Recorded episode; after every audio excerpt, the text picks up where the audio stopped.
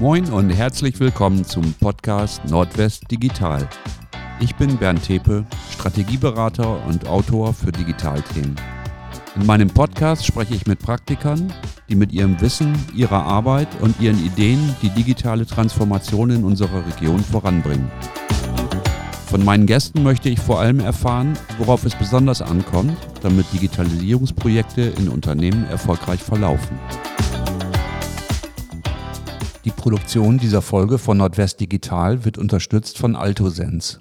Das Osnabrücker Start-up bringt Schraubverbindungen ins Internet of Things. Für seine Retrofit-Lösung sucht AltoSense aktuell weitere Erstanwender aus Industrie, Agrar, Energie und Verkehr. Den Link zu AltoSense finden Sie in den Show Notes. Und jetzt herzlich willkommen zur zehnten Folge von Nordwest Digital.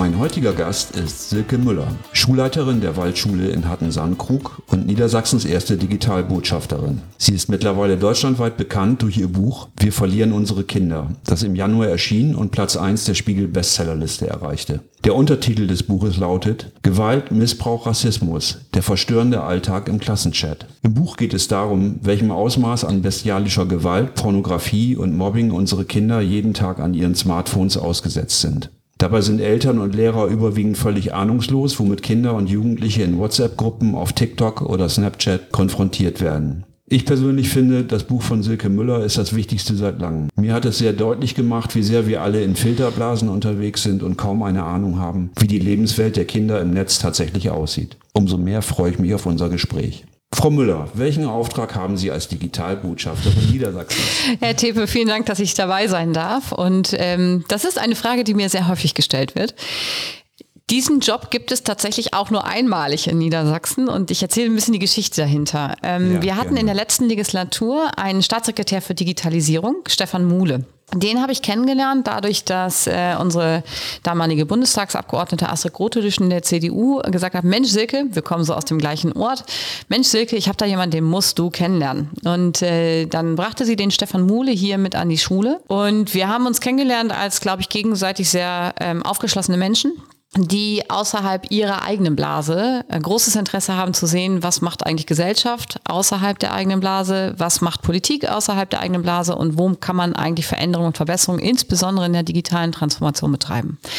Daraus erwuchs eine gute Partnerschaft und Herr Muhle ist ja dem Wirtschaftsministerium unterstellt gewesen, die mir es ermöglicht haben, außerhalb von Schule und Bildungswesen äh, den Blick auf Gesellschaft anders werfen zu können. Und er hat verstanden, wie Digitalisierungsprozesse in Schulen eigentlich ablaufen oder auch nicht ablaufen. Ja. das muss man ja immer so sagen. Und ich habe ganz viel mit ihm gemacht und äh, auch fürs Wirtschaftsministerium dann gemacht. Zum Beispiel die TechTide, das war eine Digitalisierungsmesse, die es, äh, ich glaube, sechsmal gab in Hannover, mit kuratiert. Ah, ja. Eine Bühne organisiert, die für Bildung stand, Sprecher organisiert, aber auch so immer im Netzwerk äh, ihn versucht zu unterstützen. Und dafür, für diese Netzwerkarbeit, bin ich dann ausgezeichnet worden als erste Digitalbotschafterin Niedersachsens. Ich habe keinen Fahrer, ich habe kein Budget, ja. aber ich habe eine Urkunde auf 250 Gramm Papier. das war super.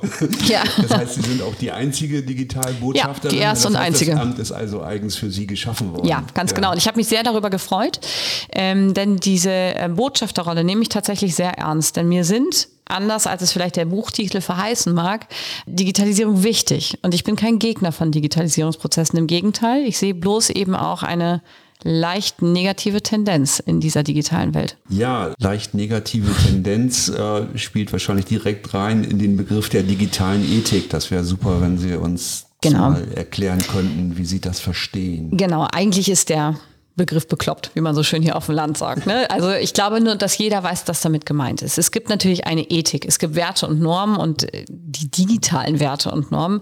Das soll nur aufzeigen, dass es im Grunde genommen so, so wichtig ist im digitalen Miteinander, in der Welt von sozialen Netzwerken, aber auch IT, KI, was jetzt vor der Brust ist, dass wir daran denken müssen, Werte und Normen, die wir so im analogen Miteinander, wir haben, kennen ja alle noch die Zeit, wo es keine digitalen Medien gab, keine Handys gab, keine PCs gab vielleicht, äh, dass wir nicht vergessen, dass diese Werte und Normen immer dann eine Rolle spielen, wenn Menschen miteinander in Interaktion sind, wenn sie sozusagen ja. miteinander in Beziehung stehen. Und das ist eben auch im Netz der Fall und das vergessen wir immer wieder. Warum ist Ihnen das Thema so wichtig? Ich glaube, dass dieses Thema größte Bedeutung hat für ein friedvolles und demokratisches Miteinander. Und das soll jetzt gar nicht so pathetisch klingen, weil diese Begriffe sind so groß, ne? Ja. Ähm, Frieden und äh, Demokratie mhm. und so weiter.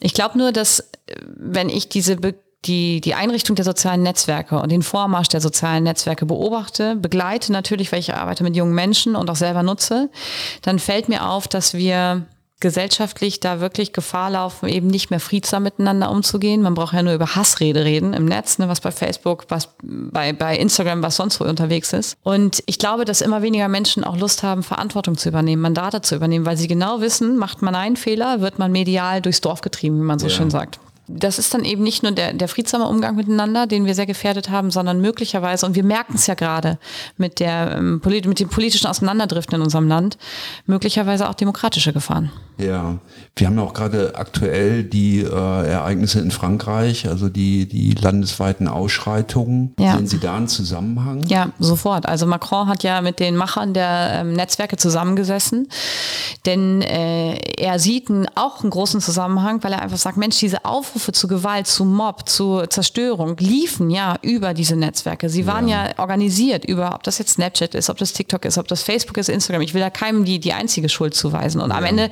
sind es nicht die Plattformen, sondern die Menschen, die agieren auf diesen Natürlich. Plattformen. Ja. Ähm, und der Zusammenhang ist automatisch da. Ich würde ja niemals so viele Menschen erreichen, wenn ich abtelefonieren müsste. Ob das gut oder schlecht ist, will ich manchmal gar nicht werten. Manchmal ist es auch gut, viele Menschen gleichzeitig zu erreichen. Ja. Wenn es aber um Gewalt geht, wenn es um pure Zerstörung geht, dann hat das mit dem freien Demonstrationsrecht in meinen Augen nichts mehr zu tun.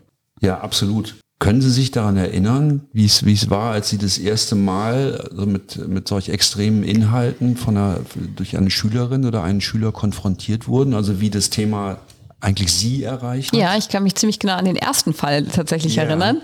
Das war so ein klassischer WhatsApp-Klassenchat-Fall. Und da haben Schüler einer ähm, damals sechsten Klasse wirklich Mist gebaut, indem sie jemand anders fertig machen wollten. Die haben ein Foto genommen, ein wirkliches, richtiges Foto, wie man es im Fotoalbum klebt, ja. äh, und haben dieses Foto zerschnitten. Das haben sie gefilmt, wie sie dieses Foto einer Mitschülerin, die war also drauf, diese Mitschülerin, ja. die haben sie rausgeschnitten aus einem Klassenfoto haben dann diesen Schnipsel genommen und in die Toilette geworfen. Und ein Mädchen hat sich draufgesetzt und dann weiß man, was auf der Toilette passiert. Und ja. dieses Video haben sie in eine Gruppe gestellt, die extra dafür gegründet wurde, also ohne das Opfer. Und ja. äh, das ist dann trotzdem über Umwege natürlich gelandet, auch bei uns. Und ich war schockiert. Und das war der erste Fall, der mittlerweile ja, fast zehn Jahre zurückliegt. Ja. Ähm, und danach Tja, kann ich Ihnen eigentlich. Ich könnte nicht nur ein Buch äh, schreiben über exemplarische Fälle, die für viele, viele andere stehen, sondern ja, ich wäre wahrscheinlich schon bei Teil 24. Ja, ja. Was hat sich verändert, seitdem Ihnen das das erste Mal begegnet ist? Es hat sich verändert die Masse an wirklich erschreckenden Inhalten, die Qualität an erschreckenden Inhalten. Ich mache das mal an einem Beispiel. Mir war bis vor vier Wochen nicht klar, zu was Menschen in der Lage sind. Dass es die Faszination des Grausamen gibt und dass Menschen wirklich grausam miteinander sein können. Glaube ich außer Frage, das wissen wir alle. Wenn ich aber Bilder sehe, und das war ein Video, was innerhalb von 48 Stunden aufgetaucht ist und alle Schülerinnen und Schüler unserer Schule kannten, ähm, wo es um eine Babykatze geht, die von zwei Kindern in einen Küchenmixer gegeben wird. Es wird ja. gefilmt, wie der Mixer betätigt wird. Die Katze ist am Ende nicht tot, sondern wird dann noch in eine Mikrowelle gegeben. Dann stockt einem der Atem. Und auch das ist wiederum nur ein von diesen geschmacklosen, gewaltverherrlichenden und Foltervideos gegen Tiere, gegen Menschen, wie auch immer, wo mir schlecht wird. Und das meine ich mit, die Qualität hat sich verändert, die ja. Verrohung hat sich verändert und dieses dauerhaft Zugreifen auch ja auf solche Inhalte, die mich beeinflussen, hat sich extremst verändert. Was glauben Sie, was das für Folgen hat? Tja, ich kann ja immer nur feststellen und ich bin kein Psychologe und ich kann nur also aus der normalen gesellschaftlichen Mitte heraus Vermutungen anstreben. Was ich sehe, ist, dass Kinder irgendwie verroter sind, nicht im Sinne, es sind schlechte Kinder, sondern sie halten viel mehr Gewalt aus, leider in ihren Köpfen und müssen viel mehr Gewalt ertragen. Dass das Bilder erzeugt, dass das möglicherweise Empathielosigkeit erzeugt, dass es auch erzeugt, dass man ähm, gar nicht mehr aufmerksam und konzentriert zu Sachen hinschaut, wenn man einfach nur mal immer diese Kurzvideos sieht. Nehmen wir mal das harmloseste und vielleicht nicht mehr in der Lage ist, mal sich wirklich eine Stunde auf einen Inhalt zu konzentrieren oder auf eine Sache, dann macht mir das große Sorge. Und mir macht große Sorge, wie wenig wir Erwachsenen eingreifen und wie viele Dinge wir uns auch anschauen, von denen wir oftmals gar nicht wissen, was sich hinter diesen Plattitüdenhaft benutzen Worten wie Gewalt, Rassismus, Pornografie, ja. wir nehmen das alle in den Mund. Bildlich wissen wir nicht, was da wirklich dahinter steckt. Und dazu sollte mein Buch ja eben auch dienen. Genau, das hat also zumindest auch in meinem Fall absolut funktioniert, weil äh, ich habe mich einfach gefragt, äh, wo findet man überhaupt Tja. diese Inhalte? Dann äh, ich wurde mit ganz vielen Namen von Plattformen konfrontiert, die ich noch nie gehört habe. Ja. Und bin dann tatsächlich auch mal auf eine Seite gegangen, die irgendwas mit Crude. Äh, Crude, Crude Plug Net, äh, ja leider. Genau, mhm. äh, hatte ich noch nie gehört. Und also ich muss ehrlich gestehen, ich bin über die Startseite gar nicht weggekommen. Ja, es reichen schon die kleinen Bilder, ne? Es reichen mhm. schon die Bilder und die Ankündigungen, also was, was sich dahinter ja. verbirgt. Also ich habe nicht auf ein Video geklickt und habe mich wirklich gefragt, was macht das, was ja. macht das mit Kindern und, und, und Jugendlichen? Also was für ein Bild bekommen die auch von der genau. von der Welt der auch der Erwachsenen. Ja. Wenn Gewalt Normalität wird, ich glaube, dann ist das Schlimmste erreicht, was sozusagen eine Gesellschaft erreichen kann im negativsten Sinne. Und es ja. ist eben so, dass Gewalt und, und Folter tatsächlich, also ja. wir sprechen ja nicht nur von Gewalt gegeneinander, sondern wir sprechen von tatsächlicher Folter, die es gibt, aber auch von der Demontage von Menschen, von Demütigung von Menschen. Also wenn ich bei TikTok bleibe, dann gibt es insbesondere, wenn man so den Algorithmus der Kinder bedient. Also wenn ich zu TikTok gehe, ja und mir Hundevideos ansehe, das ist wie bei Instagram, dann kriege ich plötzlich nur Hundevideos ja, angezeigt. Ja.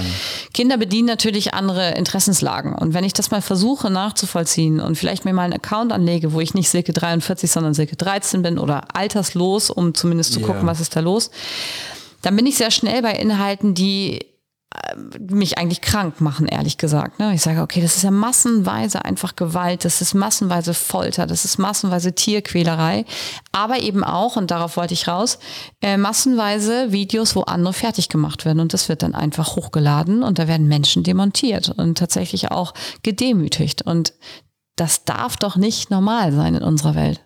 Ist es aber leider geworden. Ja, Sie schreiben in Ihrem Buch, Medien gehören nicht nur zum Alltag, sondern sie sind der Alltag von Schülerinnen und Schülern. Und ich denke, es ist eine unter Erwachsenen ziemlich verbreitete Sicht, so die virtuelle von der echten Welt zu unterscheiden. Ja, leider. Wie sehen Sie das? Anders. Also ähm, man muss sich vorstellen, ich bin Baujahr 80. Ich kenne die Zeit ohne Handy, ich kenne die Zeit ohne Plattform und ich kenne auch irgendwie die Zeit ohne Computerraum am Gymnasium, weil ich weiß gar nicht, wir hatten einen, aber ich weiß aktiv nicht mehr, ob ich drin war. Also das ja. heißt, ich kenne diese ganz medienfreie Zeit. Sie sicher auch, Herr Tepe. Ja, natürlich. Klar. Die Kinder nicht. Das heißt, die Kinder, die jetzt geboren werden, die Kinder, die jetzt sozusagen in einer, was weiß ich, fünften, sechsten Klasse sind, die kennen keine Zeit ohne Medien. Die kennen ihre Eltern auch nicht ohne Medien. Möglicherweise haben sie ihre Eltern öfter mit Kopf runter als äh, ja. den Blick in die Augen kennengelernt, weil das so ähm, permanent und immer da ist. Was wir falsch machen, ist, dass wir immer noch denken, na ja, das ist ja das Handy. Dann mach's doch mal aus. Ja. Dann blockier doch den Kontakt. Dann reagier doch einfach nicht. Ja.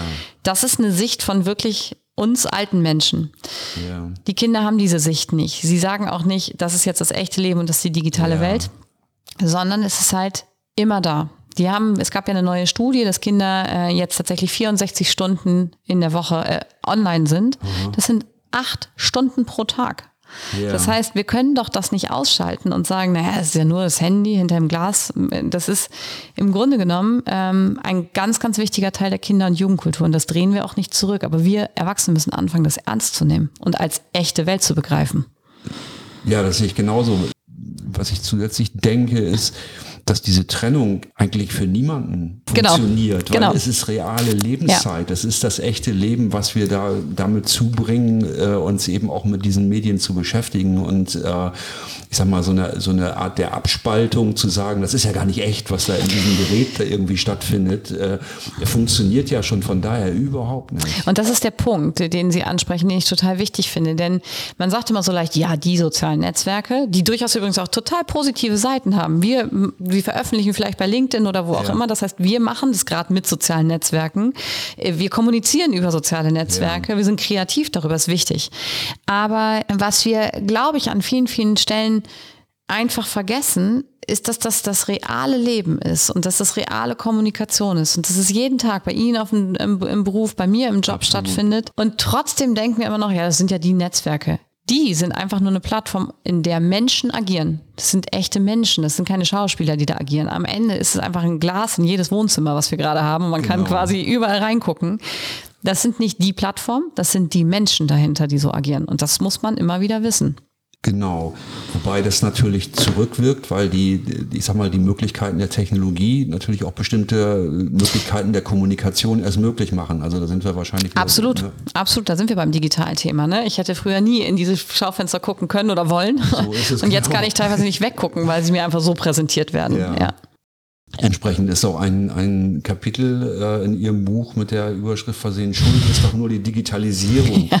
Äh, dahinter steht halt eine Frage und ein Ausrufezeichen. Wo sehen Sie den ursächlichen Beitrag der Technologie an sich? Eigentlich sehe ich den Beitrag der Technologie nicht in der negativen Entwicklung, sondern Technologie an sich schafft erstmal Möglichkeiten.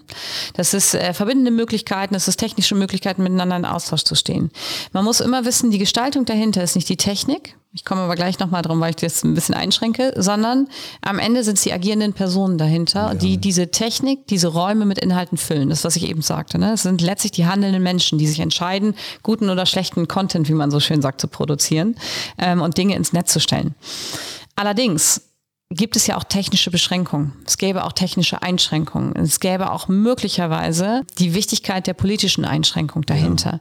Ja. Und wenn ich dann einfach nur sage, ja, dieser Digitalkram, insbesondere uns Schulen trifft es ja oft, ne? sollten Kinder nicht mal lieber wieder rechnen, lesen, schreiben lernen ja. und auf Bäume klettern ja. und muss das Daddeln in der Schule auch noch sein, dann bin ich da sehr vorsichtig in der Aussage, weil ich das nicht richtig finde, das zu kritisieren. Die Welt ist digital. Das ist möglicherweise auch gut so, weil wir vielen technischen Fortschritt haben und das brauchen ich bin gleichzeitig dabei und sage, auch die Zeit von Peter Alexander Filmen, wo die Welt noch so in Ordnung war, hätte ich auch mal gern zurück. so, aber gleichzeitig ist halt ja. natürlich Technisierung wichtig. Und wenn wir Schulen nicht vorbereiten auf eine technische Welt, auf zum Beispiel jetzt auch künstliche Intelligenz, Schrägstrich, ChatGPT und so weiter, wer denn ja. sonst? Das ist zu spät, wenn Kinder in den Beruf gehen.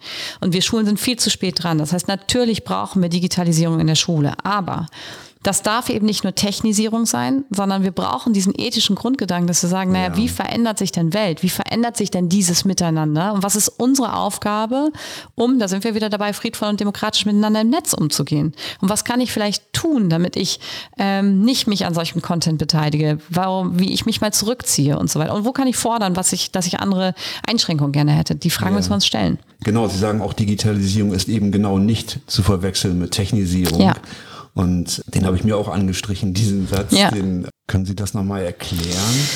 Wenn ich, denk mal an den Digitalpakt, hat jeder so mitbekommen irgendwie, ja. ne, dass Schulen ausgestattet wurden mit ganz viel Technik und ich will da gar nicht zu sehr in die Tiefe gehen, aber dann denkt man dran, aha, jetzt sind das elektronische Tafeln, die Kinder sitzen da alle noch mit Computer und so weiter und so fort. Ähm, Übrigens liest und schreibt und rechnet man auch auf dem Computer oder auf dem Tablet, ne? nur das noch ja, zur Einschränkung. Ja. Ähm, dann sind wir ganz oft bei der Gerätefrage, bei der Hardwarefrage, möglicherweise noch bei der Softwarefrage. Das an sich ist aber nicht der wichtigste Punkt, denn Sie kennen das sicherlich, Sie kommen aus der Wirtschaft ne? und Sie kennen diesen Satz, wenn man einen scheiß analogen Prozess digitalisiert, dann hat man einen scheiß digitalen Prozess. So ne? so. Genau.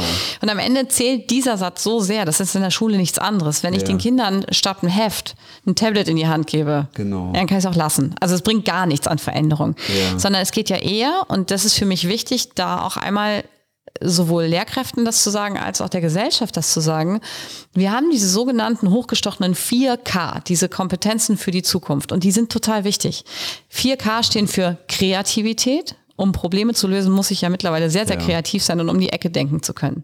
Steht für Kollaboration. Das heißt, ich löse Probleme meist nicht mehr alleine. Ich brauche einen Partner, ja. ich brauche ein starkes Team, um das zu tun. So auch in der Schule. Ne? Partnerarbeit ja. will gelernt sein. Ich muss kommunizieren können. Das heißt, ich muss mutig sein, ich muss Leute ansprechen können und ich muss auch meine Meinung vielleicht sagen können, ohne sofort den Kopf einzuziehen und sagen, oh Gott, was sagt jetzt jemand zu mir? Und vor allen Dingen, und das ist für mich das Allerwichtigste, was insbesondere auch in meinen Augen einerseits die junge Generation, andererseits auch die deutlich ältere Generation trifft, das kritische Hinterfragen. Ja. Gerade in Zeiten von künstlicher Intelligenz, wo ich nicht mehr weiß, ist die Nachricht in der Zeitung wahr? Ist das Video echt, was ich dort sehe? Ja. Ist das Foto echt, was ich sehe? Ist die Stimme echt, die ich höre? Muss ich mein Hirn anschmeißen und kritisch hinterfragen können und abwägen können und reflektieren können und mich möglicherweise auch recherchieren können? Und diese 4K, wie man so schön sagt, sind für mich die absolut wichtigsten Kompetenzen der Zukunft, ja. die ich so vielleicht vorher in Schule und auch im Betrieb noch nicht vor Augen hatte. Und das heißt, ja. ich muss natürlich anders arbeiten, um völlig anders äh, sozusagen diese 4K bedienen zu können. Genau, aber das beginnt ja erstmal genau bei diesen Inhalten ja. und nicht bei irgendwelchen medialen Genau, das hilft mir gar nichts. Die Technik in der Hand hilft mir nicht, wenn so ich die nicht entsprechend dieser, ähm, dieser, dieser Vision, dieser Kompetenzen versuche anzuwenden und einzusetzen. Ich denke, das ist ein ganz wichtiger Punkt oder ein ganz großes Missverständnis, was wirklich auch da ist. Ich weiß, in anderen Ländern ist es so, also in Australien meine ich, wäre es so, die sind schon seit fünf Jahren da wieder drüber weg. Ja. Äh, äh, alles mit Tablets auszustatten, wo man oft meint, Ja. also, also das wäre hier so die, die, die ultimative Lösung zu Ja. sagen, also wir haben die Schule digitalisiert, wenn jeder hier mit dem Tablet rum. Ja, und das ist es halt nicht, ne? Weil dann, dann habe ich technisiert. Dann habe ich die technischen, das Fundament quasi geschaffen, auf das ich dann mein Haus bauen kann. Genau. Und dann geht's um, da müssen wir bei uns Lehrkräften anfangen natürlich, da müssen wir bei Ja. Lehrplänen anfangen. Ja. Dann geht's ums echt Eingemachte. Und über diese Grenze kommen wir ganz auf dem Bildungssystem nicht raus. Wir technisieren und dann hat's viel mit Arbeit zu tun und dann hat's viel mit alte Zöpfe abschneiden zu tun, loslassen von Gewohnheiten und Ja. boah, die Haltung eines Menschen zu verändern, ist, glaube ich, so oder so immer das Allerschwierigste. In Ihrem Buch führen Sie eine ganze Reihe von, von, von Tipps für den Alltag aus. Aber was ist aus Ihrer Sicht die wichtigste Botschaft Ihres Buches? Ich glaube, die wichtigste Botscha- Botschaft ist, ähm, dass wir ein Bewusstsein schaffen für diese Welt hinterm Glas, also dass wir wissen, was für Inhalte verbirgen sich bei Social Network, Ja. damit wir mit den Kindern ins Gespräch kommen können, damit wir verlässliche Ansprechpartner sind und nicht einfach sagen, mach dein Ding aus und diesen Satz, mein Kind macht das nicht, ich habe das mal gehört, aber an unserer Schule nicht, dass wir den bloß nicht bedienen, weil am Ende setzt das immer so einen Charme auf Thema Social Media und fehlerhafte Ja. Nutzung oder Ja. eben eben das, was Realität ist. Und das ist in meinen Augen ein Riesenproblem, denn wenn Kinder hören, mein Kind macht das nicht, sind die Eltern ja total stolz. Die meinen es ja nur gut sozusagen, mein Kind kann super mit digitalen Medien umgehen. Wenn dann morgen ein Fall ist, wird mein Kind nicht zu mir kommen. Einfach aus Angst, oh nee, dann enttäusche ich Mama. Schwieriges Gefühl für Kinder. Ja. Und aus Angst, dann ist mein Smartphone weg. Oh mein Gott. Ja. Was ich machen muss, ist verlässlicher Partner sein äh, in so einem Haifischbecken. Das heißt, ich lasse doch mein Kind auch nicht auf eine vielbefahrene Autobahn und sag, komm mal 18 Uhr nach Hause. Das ist die Regel, die ich dir mitgebe. Genau. und da hilft eben am Ende nicht nur die Einschränkung von Bildschirmzeit und Filtertechnologien und eine Familienfreigabe. so die Autobahn. Genau.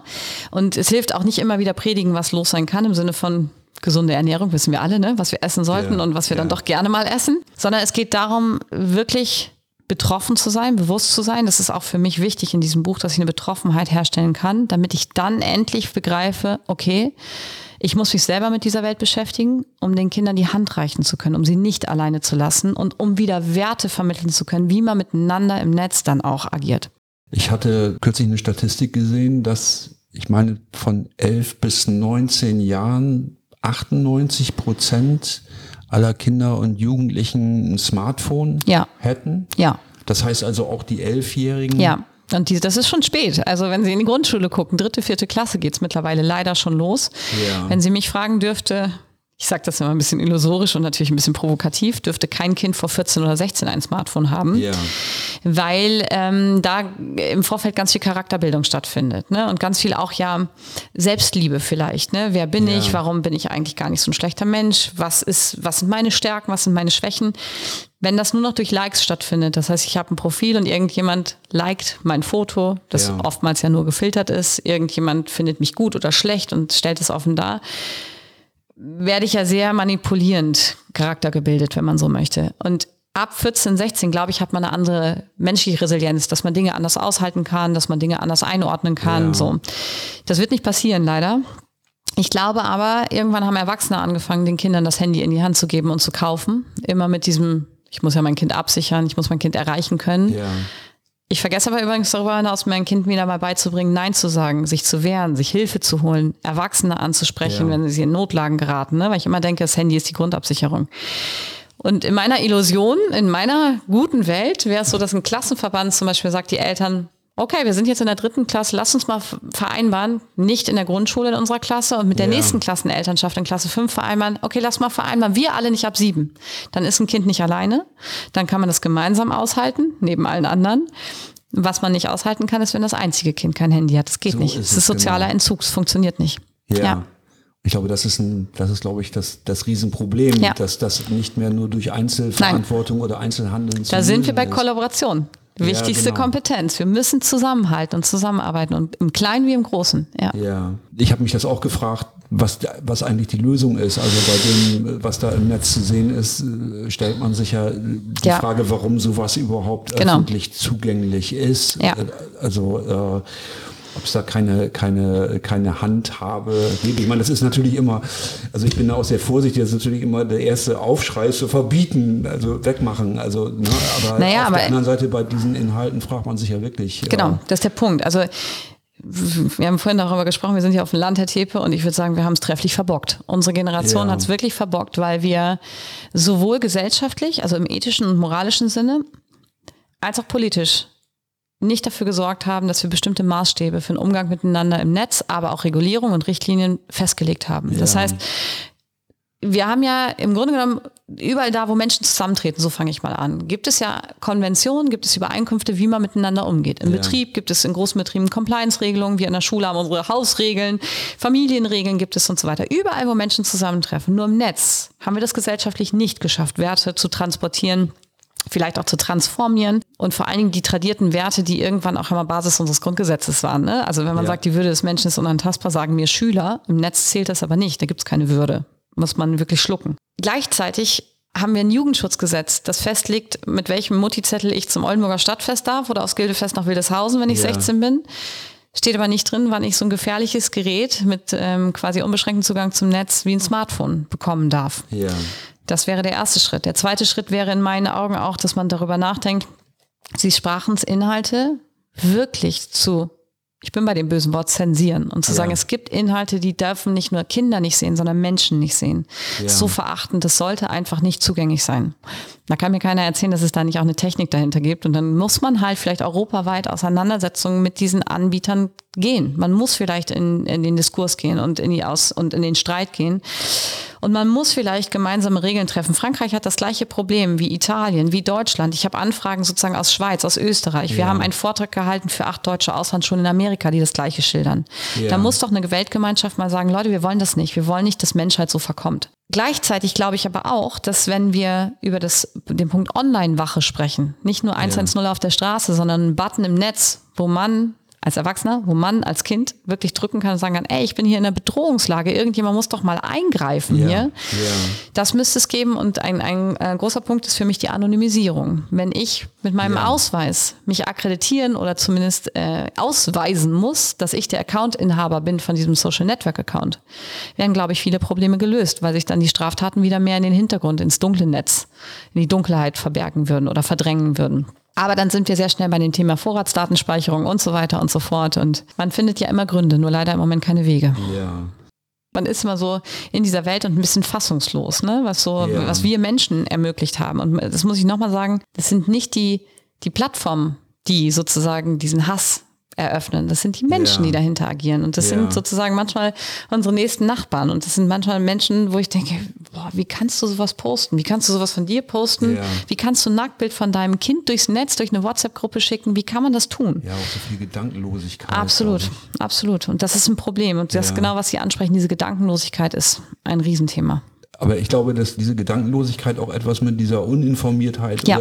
zu tun hat. Ja. Also dieses, das, äh, worum sich eigentlich Ihr Buch dreht, also die, Ja. mit diesen Inhalten selber eigentlich nicht konfrontiert zu werden, weil das weiß ich halt von mir selber, mir wird sowas nie Ja. angeboten über Ja. irgendwelche Algorithmen. Ich hätte jetzt spontan, ohne dass ich das gelesen hätte in Ihrem Buch, auch nie, gar nicht gewusst, wie ich da jetzt rankomme, auch im, Ja. im Netz. Äh, Gut, wenn man das richtig gezielt will, dann wird man schon was finden, klar. Aber so leicht ist es, glaube ich, oder ist es auch nicht. Also man muss schon wissen, wo man irgendwie gucken muss. Naja, also ich glaube, es reichen diese kleinen Tipps, dass ich mich als Kind bei einem, also mit dem Avatar als Kindes bei einer Plattform anmelde. Ich habe mal, eine Mutter ja, twitterte das okay. dann irgendwann sagte, sie hätte mein Buch gelesen und äh, setzte dann einen Tweet ab, wo sie sagte, ich habe mich jetzt bei Twitter angemeldet. Als Kind. Ja. Ich bin nach zehn Minuten fassungslos über die Inhalte. Ah, ja. Eigentlich ist es sehr leicht. Man muss es nur wissen. Und woher tatsächlich, wenn es einem niemand sagt, wie man es machen soll, woher soll man es wissen? Woher soll man nur durch diese Beschreibung von Plattitüden, Gewalt, Genau. Rassismus, Pornografie die Bilder dahinter sehen? Es ist genauso wie wenn ich einen schönen Reisebericht über ein Land sehe. Es ist eine andere Erfahrung, als wenn ich dahin fahre und möglicherweise mal nicht die Hochglanzseiten und die besten Straßen sehe, sondern in den Slums bin, in den wirklich schwierigen Gebieten, im Gewerbegebiet, wo auch immer. So. Erst dann erfahre ich ja wirklich Welt. Und das machen wir bei den Netzwerken nicht. Und da haben wir sehr, sehr fahrlässig gehandelt, dass wir uns diese Welt nicht zuerst erschlossen haben, bevor wir die Türen für unsere Kinder geöffnet haben. Ja. Glauben Sie, dass daran noch was zu machen ist? Oder nee, ist also ich glaube, spät? ja, ich glaube, die Büchse der Pandora ist so weit offen, dass wir ja. den, den Geist sozusagen nicht mehr in die Flasche zurückholen. Was wir machen können, ist natürlich endlich eingreifen und Maßnahmen ergreifen, die einen Mindestschutz bieten. Und da sind wir bei politischen Maßnahmen, ja. da sind wir bei äh, Hallo Innenministerium, Hallo möglicherweise Justizministerium, ähm, ja. aber auch nicht nur auf Bundesebene, sondern das muss ja auf ganz anderer Ebene eigentlich laufen. Ja. Wir sind vielleicht auch in einer Verbotsdebatte für gewisse Plattformen, für gewisse Inhalte. Auch das. Ja. Dass wir diese Welt zurückdrehen, das glaube ich nicht. Und mein Kampf ist auch nicht darauf ausgerichtet, wirklich Kampf im Sinne gegen, nicht gegen diese Netzwerke, ja. sondern Kampf gegen uns selbst. Dass ich sage, lasst uns mal wieder zum Partner werden für unsere Kinder, lasst uns ansprechbar sein und wirklich Eltern und Beschützende. Äh, und lasst uns wirklich laut werden der Politik gegenüber, dass wir Regeln wollen und dass wir Festlegungen wollen und dass wir Richtlinien wollen. Ja. Den genau. Flaschengeist zurück fangen wir nicht.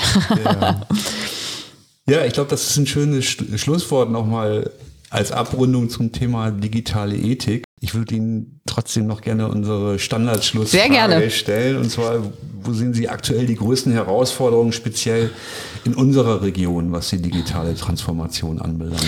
Definitiv in der Ausstattung und in der Schulung des Mittelstandes. Also ich glaube, wir haben im Mittelstand, äh, mein Mann ist im Mittelstand tätig und ja. ich glaube, wir haben da ähm, die gleichen Probleme wie in der Schule vor der Brust. Wir bringen Technik äh, in die Betriebe, aber digitalisierte Prozesse wie man optimiert sozusagen arbeiten kann, glaube ich, das haben wir nicht hinbekommen und das kriegen wir noch nicht hin. Und ich glaube, für die Bildung brauchen wir deutlich mehr Digitalisierungsprozesse auch in unserer Region, so Region Oldenburg-Bremen. Ich würde mir viele Prozesse wünschen, die schneller gehen, äh, auch in der Umsetzung, ob es um zur Verfügung stehende Apps für unsere Region geht, ne, wo man einfach, was weiß ich, von Theaterkartenbuchung und so weiter und so fort. Ja. Und ich würde mir deutlich mehr Kurse für ältere Menschen wünschen. Ich würde mir wünschen, wir haben in Wildeshausen zum Beispiel ein, äh, wie soll ich sagen, das ist eine digitale Erlebniswelt, heißt ja. es von Thorsten Tim. Aufnahmen gemacht. Genau, und ich bin ja. mit dem Thorsten Tim gut befreundet und ich finde es ganz klasse, was er macht.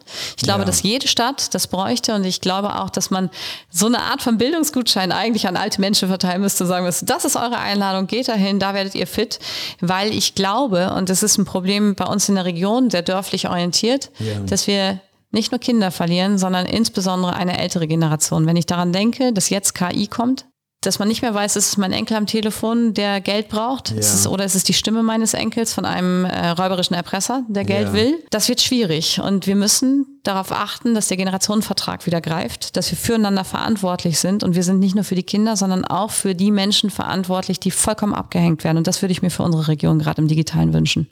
Frau Müller, ganz herzlichen Dank. Sehr, sehr gerne. Für das Gespräch und ich wünsche Ihnen viel Erfolg weiterhin für Ihr Engagement. Danke und machen Sie weiter für die Region. Ich finde das ganz klasse, was äh, Sie da auf die Beine stellen. Dankeschön. Haben Sie Tipps für spannende Themen und interessante Gesprächspartner? Dann nehmen Sie gerne Kontakt auf. Sie erreichen Nordwest Digital auf LinkedIn und über die Website berntepe.de. Wenn Ihnen Nordwest Digital gefällt, freuen wir uns über Likes und Follower auf Ihrer Podcast-Plattform und auf LinkedIn. Tschüss und bis bald, sagen Bernd Tepe und das Team von Nordwest Digital.